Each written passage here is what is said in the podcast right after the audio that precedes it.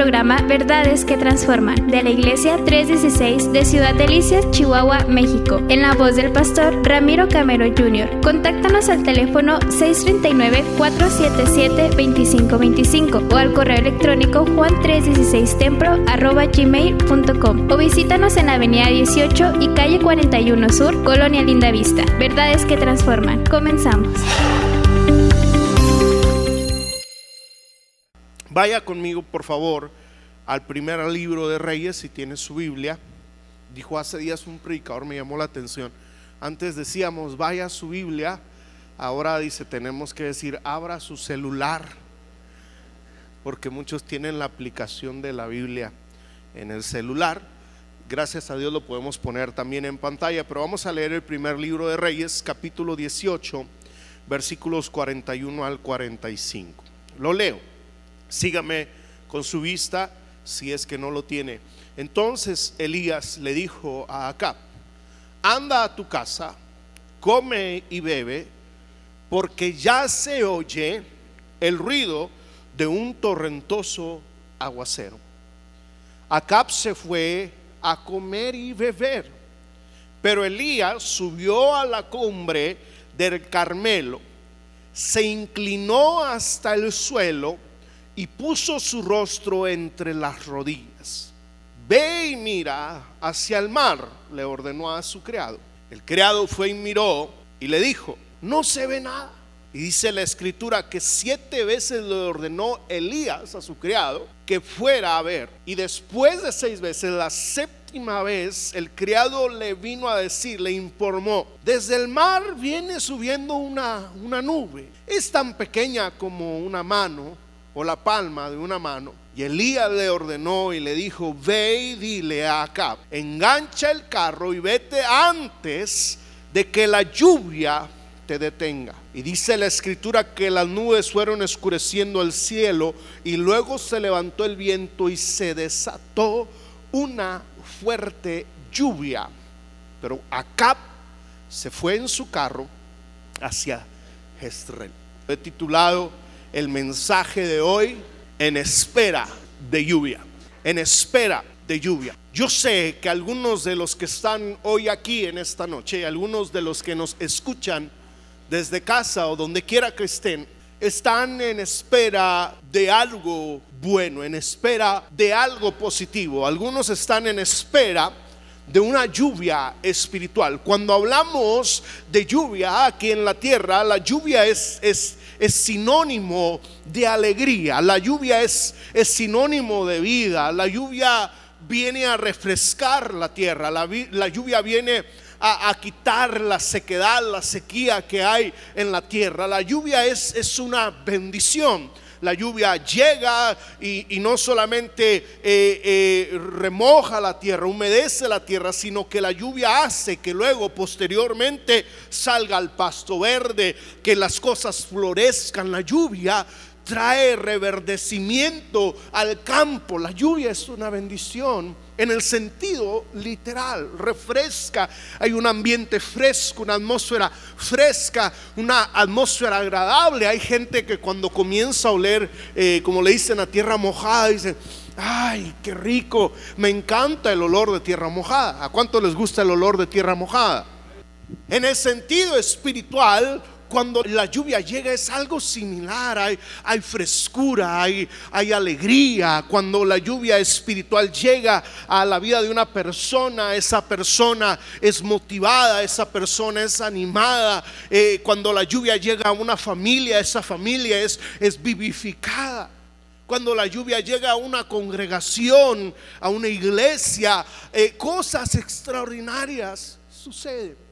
Y yo sé que algunos de nosotros este año que ha iniciado estamos esperando lluvia, que Dios llueva sobre nuestras vidas, que Dios llueva sobre nuestros matrimonios, que Dios llueva sobre nuestros hijos y su Espíritu Santo se haga una realidad entre nosotros. ¿Cuántos dicen amén? Déjeme preguntarle, ¿cuántos están esperando la lluvia del Señor? La Biblia dice que la lluvia tardía será mejor o mayor que la primera. Amén. La lluvia en sí, como lo digo, es una bendición y sobre todo en el ámbito espiritual. Y quiero utilizar el ejemplo del profeta Elías porque ciertamente este pasaje que hemos leído describe cómo este hombre está esperando la lluvia. Y no solamente este hombre, sino toda una nación entera está esperando que, llueva. Y durante el desarrollo de este mensaje voy a hablar de ciertas características o de la actitud, si pudiésemos decir, que mantuvo el profeta Elías, la firmeza que tuvo el profeta mientras esperaba la lluvia. Ahora, es necesario mencionar y recordar que la nación estaba pasando momentos difíciles. ¿Por qué? Porque simplemente no había llovido en Israel por un promedio, un periodo de tres años y medio.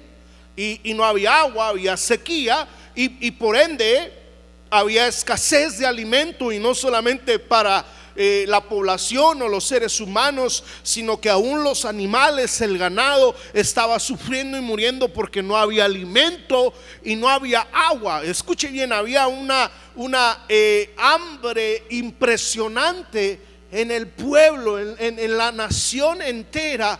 No había agua y por, por, por, cuanto no había agua estaban sufriendo todas las consecuencias que usted se puede imaginar. Ahora, Aquí surge una pregunta, ¿por qué no había agua? La respuesta está en Primera de Reyes, el primer libro de Reyes, capítulo 17, versículo 1.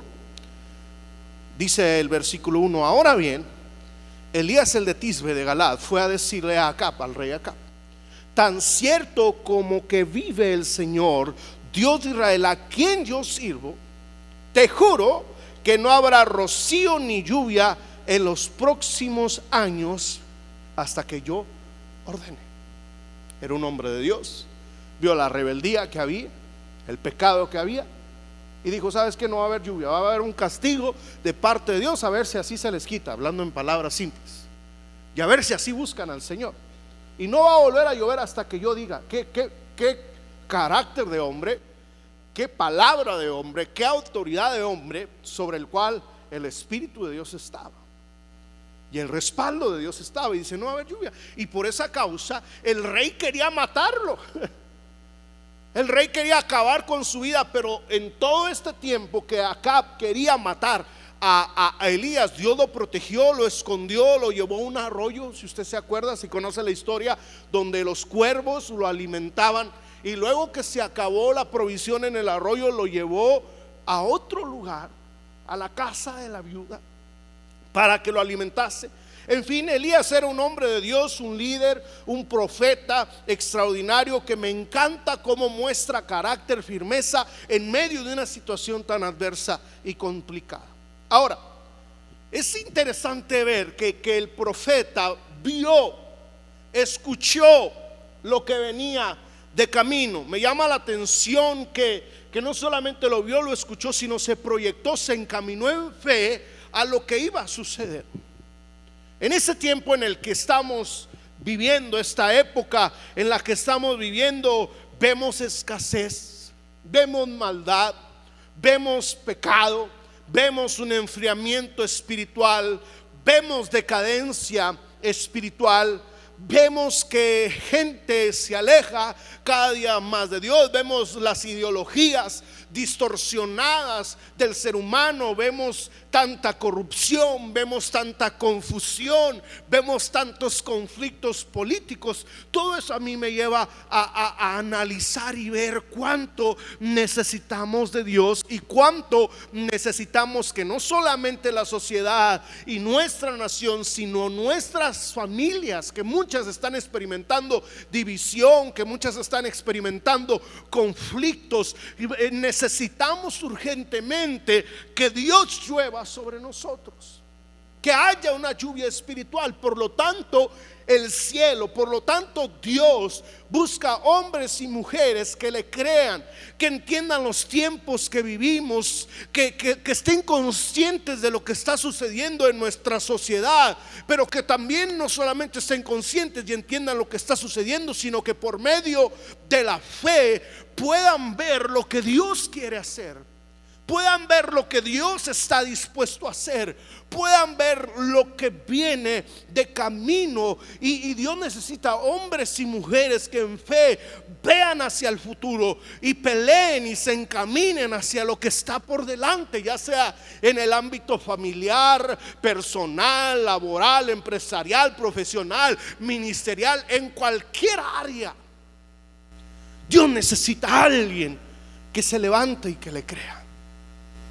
Y brevemente, yo quiero hablar de algunas características o si le quiere llamar la actitud de un hombre en espera de lluvia.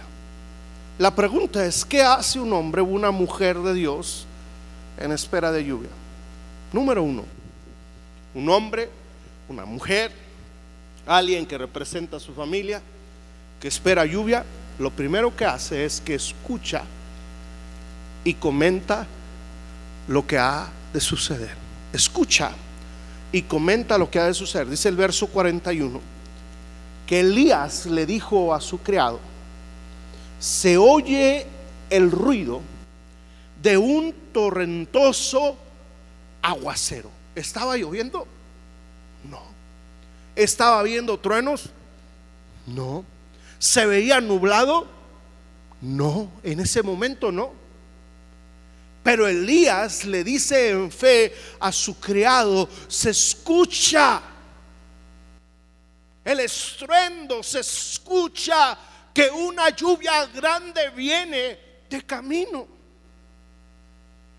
Porque tiene Elías en este sentido la sensibilidad de poder escuchar y comentar lo que ha de suceder de parte de Dios. Obviamente que un hombre de Dios, una mujer de Dios o simplemente una persona espiritual ve porque está claro que tiene una visión, ve porque eh, por lo menos tiene una idea de lo que necesita suceder o tiene una idea de lo que Dios quiere hacer eh, eh, eh, sabe hacia dónde se dirige, tiene una idea de lo que espera mediante la fe, entiende los tiempos que estamos viviendo, pero también entiende lo que está por venir de parte de Dios, pero no solamente entiende y comprende lo que está pasando, sino que escucha lo que va a suceder. Su oído es sensible, pero también escucha por medio de la fe, ve por medio de la fe, escucha la voz de Dios, escucha lo que dice la palabra de Dios y no lo que dicen las voces negativas. El hombre, la mujer que entiende esto, escucha la voz de Dios y no presta atención a los comentarios negativos de la crítica, mucho menos hace caso a las mentiras del enemigo. Pero aparte de escuchar, también comenta, habla lo que va a suceder. Cuando una mujer queda encinta, embarazada, aunque no ve en las primeras semanas que su vientre esté creciendo. Tal vez incluso en las primeras semanas no presenta muchos síntomas, pero una vez que la persona sabe que está embarazada porque fue y se hizo un estudio, comienza, a, a comentar, a hablar que está embarazada comienza a creer que está, comienza a comentarle a, sus seres queridos que está embarazada. Y luego comienza a escuchar el latido de ese bebé que está desarrollándose en su vientre. De la misma manera, el hombre, la mujer que está esperando la lluvia de Dios. El hombre, la mujer, la iglesia que está esperando esa lluvia tardía espiritual. La oye por medio de la fe. Lo oye por medio del oído espiritual. Y no solamente lo oye, sino que lo dice en medio de todo esto que está pasando, Dios va a visitar la iglesia. En medio de todo lo que está sucediendo, Dios va a visitar mi familia. Donde abundó el pecado, sobreabundó la gracia. Lo que dice la Biblia que en los tiempos finales la lluvia tardía será mayor que la primera. Yo lo voy a ver. Yo lo voy a experimentar.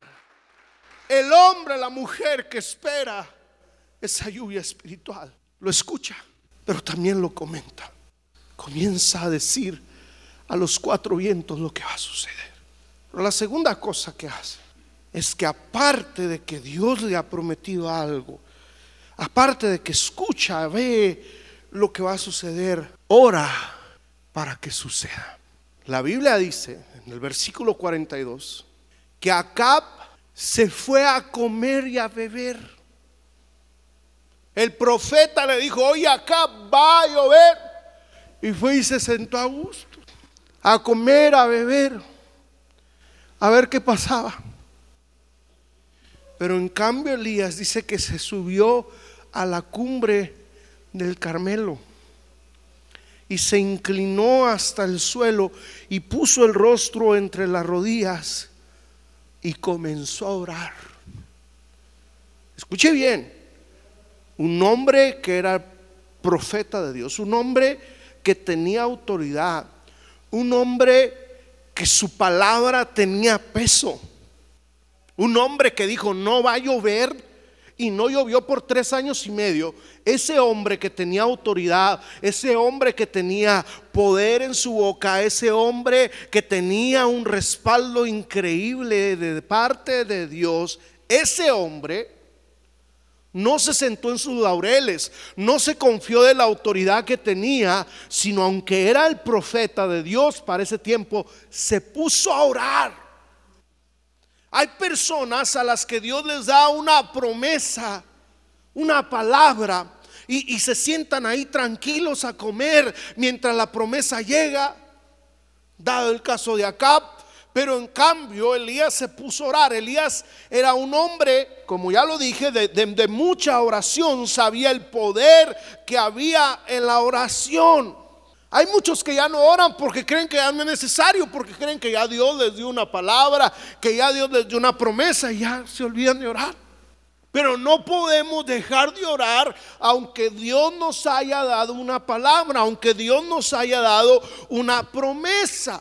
La oración abre los cielos y nos da el favor de Dios. Fíjese lo que dice Lucas 3:21. Lucas 3:21 dice, un día en que todos acudían a Juan para que los bautizara, Jesús fue bautizado también. Y fíjese lo que dice la Biblia en Lucas 3:21. Y mientras oraba, se abrió el cielo. Se abrió el cielo mientras Jesús oraba.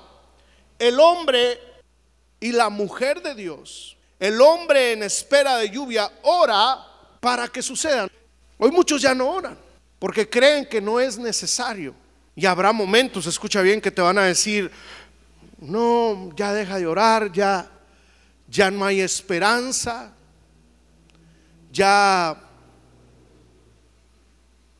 no hay nada que hacer, ya esto no se arregla de, de ninguna manera. Pero no podemos dejar de orar. Escucha bien, yo, yo adopté una frase que dice, si ha de suceder, tengo que interceder. Si ha de suceder, tengo que interceder.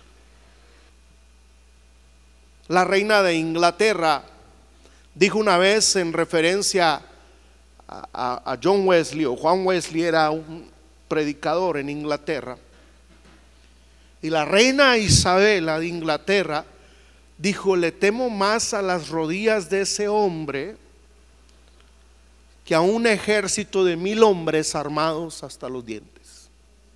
Fíjese, una reina que conoce su poder y el poder de su ejército dice, le tengo más miedo a Juan Wesley de rodillas que a un ejército de mil hombres armados hasta los dientes, porque la reina de Inglaterra entendía el poder de la oración.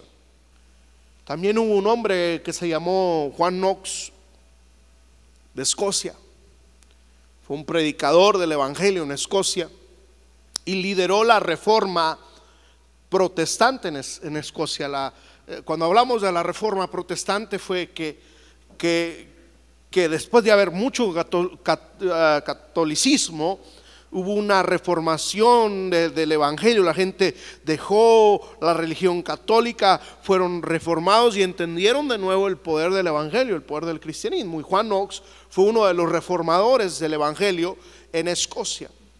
Y mientras todo esto aún no llegaba en su desesperación y pasión por porque Escocia conociese al Señor, un día se tiró de rodillas y le dijo al Señor, o me das Escocia o me muero.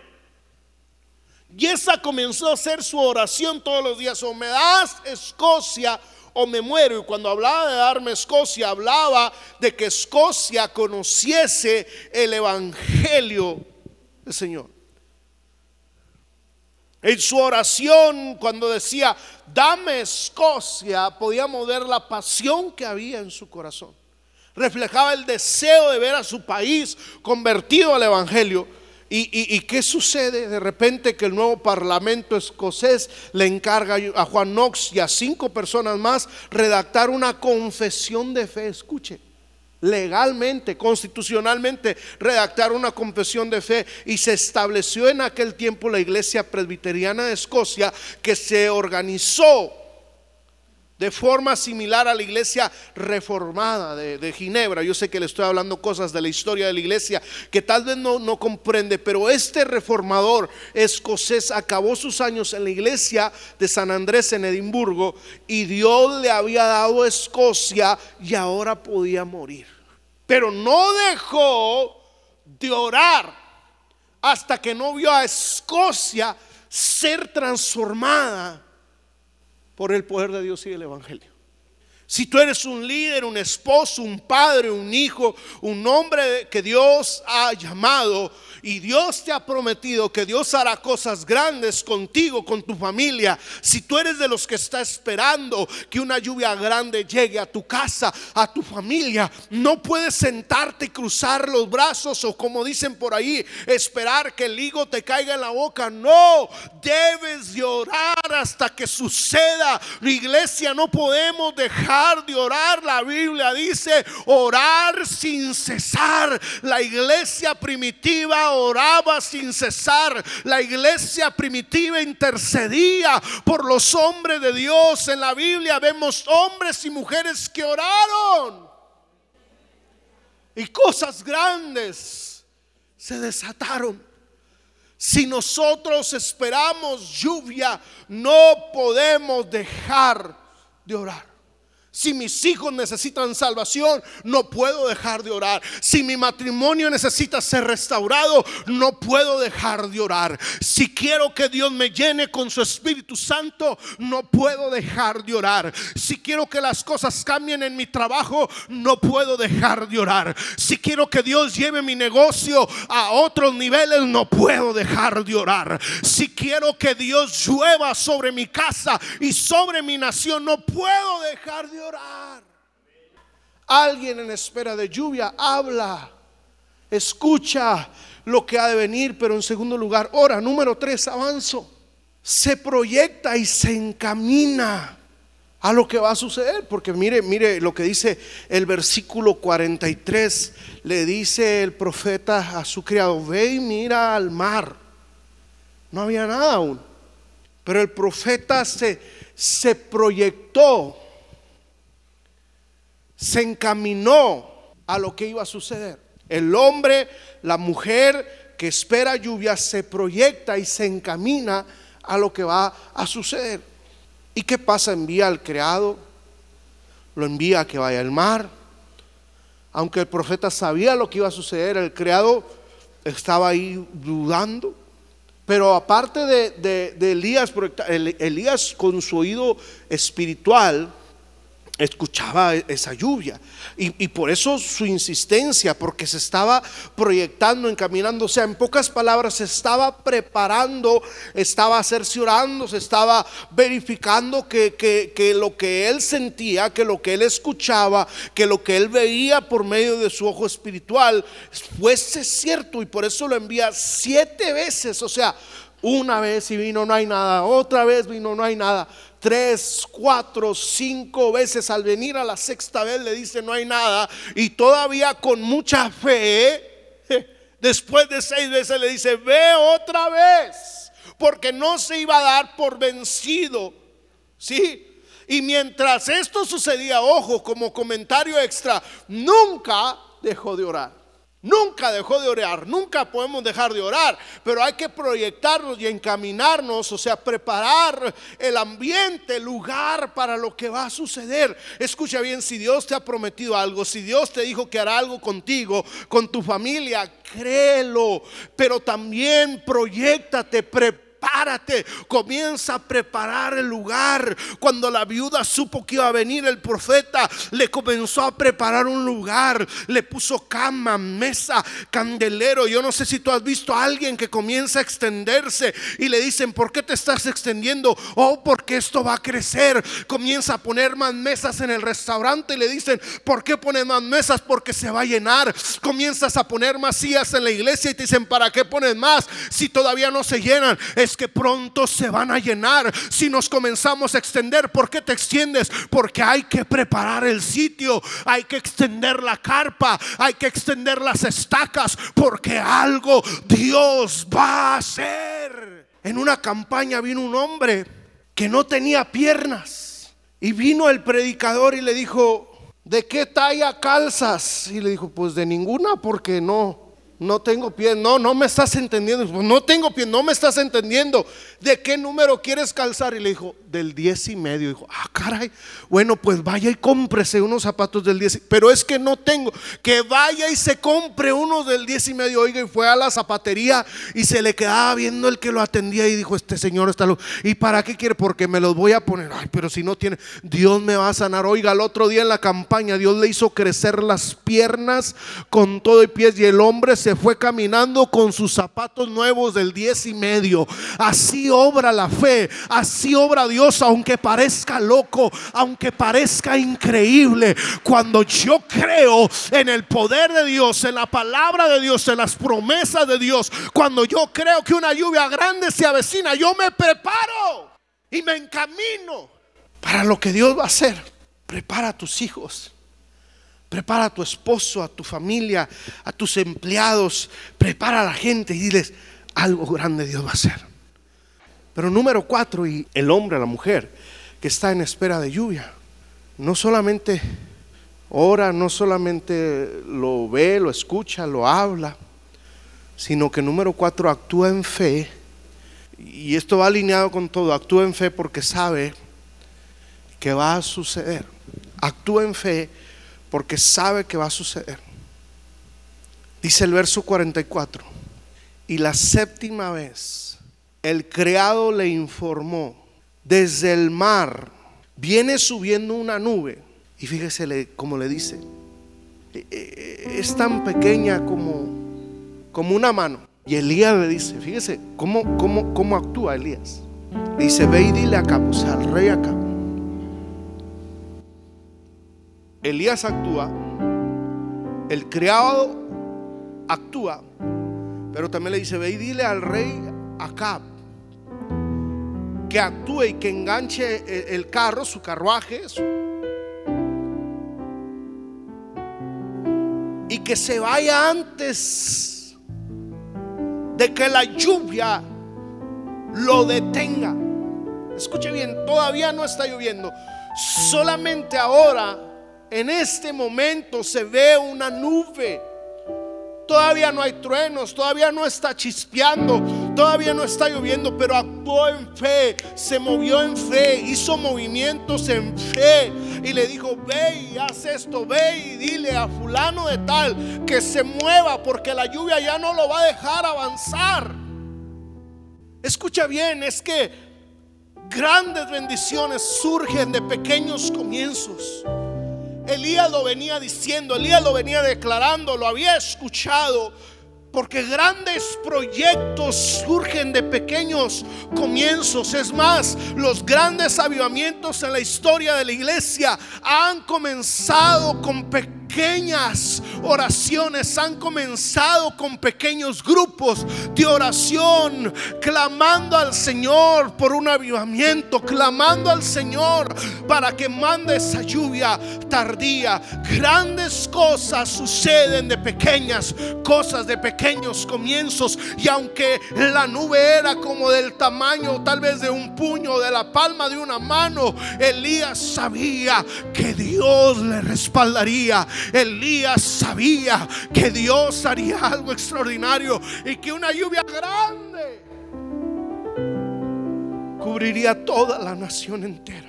Y por eso inmediatamente se movió en fe, hizo lo que tenía que hacer. Escucha bien, hay momentos de fe en la vida, pero también hay momentos de acción en la vida.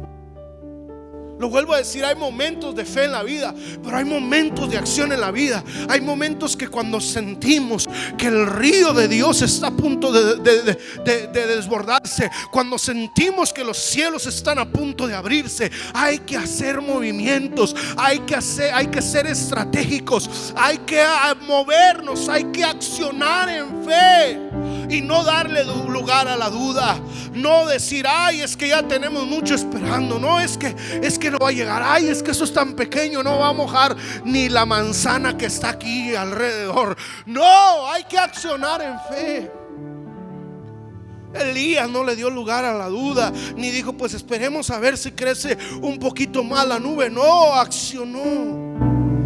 Porque es por medio de la fe y la acción que grandes cosas se pueden lograr. Fíjese lo que dice Hebreos 11.1. Usted lo conoce. Hebreos 11.1 dice, ahora bien, la fe es la garantía de lo que se espera.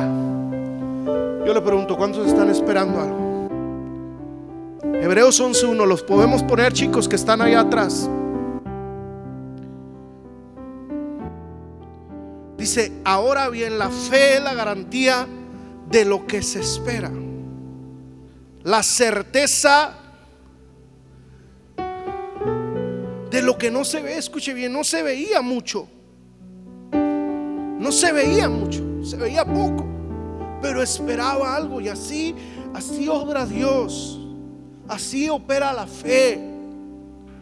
Y Hebreos 11:6 dice, en realidad, sin fe es imposible agradar a Dios, ya que cualquiera que se acerca a Dios tiene que creer que Él existe, que recompensa a quienes lo buscan. Cree en fe en el nombre de Jesús. Escúchalo por medio de la fe. Míralo por medio de la fe. Decláralo por medio de la fe. pero sobre todo actúa por medio de la fe. Y cuando Elías actuó en fe, ¿qué pasó? El milagro ocurrió. Si tú actúas en fe, una grande lluvia está garantizada para tu vida. Si tú actúas en fe, una grande lluvia está garantizada para tu matrimonio. Si tú actúas en fe, una grande lluvia está garantizada para ti, para los tuyos, para tu trabajo, para tu negocio. Y cuando actuó en fe me llama la atención, y ahora sí cierro con esto, dice que las nubes se fueron obscureciendo, las nubes fueron obscureciendo el cielo. Y luego se levantó el viento y se desató una fuerte lluvia, pero Acab se fue en su carro a Jezreel. Escucha bien, a veces eh, eh, es interesante llover, cuando está a punto de llover, que algo aparentemente raro sucede y es que se obscurece el cielo porque va a, a llover. Es parece ilógico cómo se va a poner oscuro cuando algo tan precioso va a llegar. Y a veces en nuestros procesos que estamos pasando, los cielos se obscurecen. A veces en nuestros procesos que estamos pasando hay más ruido, hay hay estruendos. Yo he venido para decirte que no te dé miedo, que no te atemorice eso. Mientras más oscuro se ponga el cielo y mientras más truenos haya en el cielo, es que está a punto de llover sobre tu vida, es que está a punto de llover sobre tu casa. Yo pensé que alguien iba a decir amén, porque tal vez estás diciendo, ay, es que ya no puedo, ay, es que esto está difícil, ay, ay, ay, que esto es mucho. Es que es porque está a punto de llover tu vida, sobre tu casa, sobre tu matrimonio, sobre tu familia.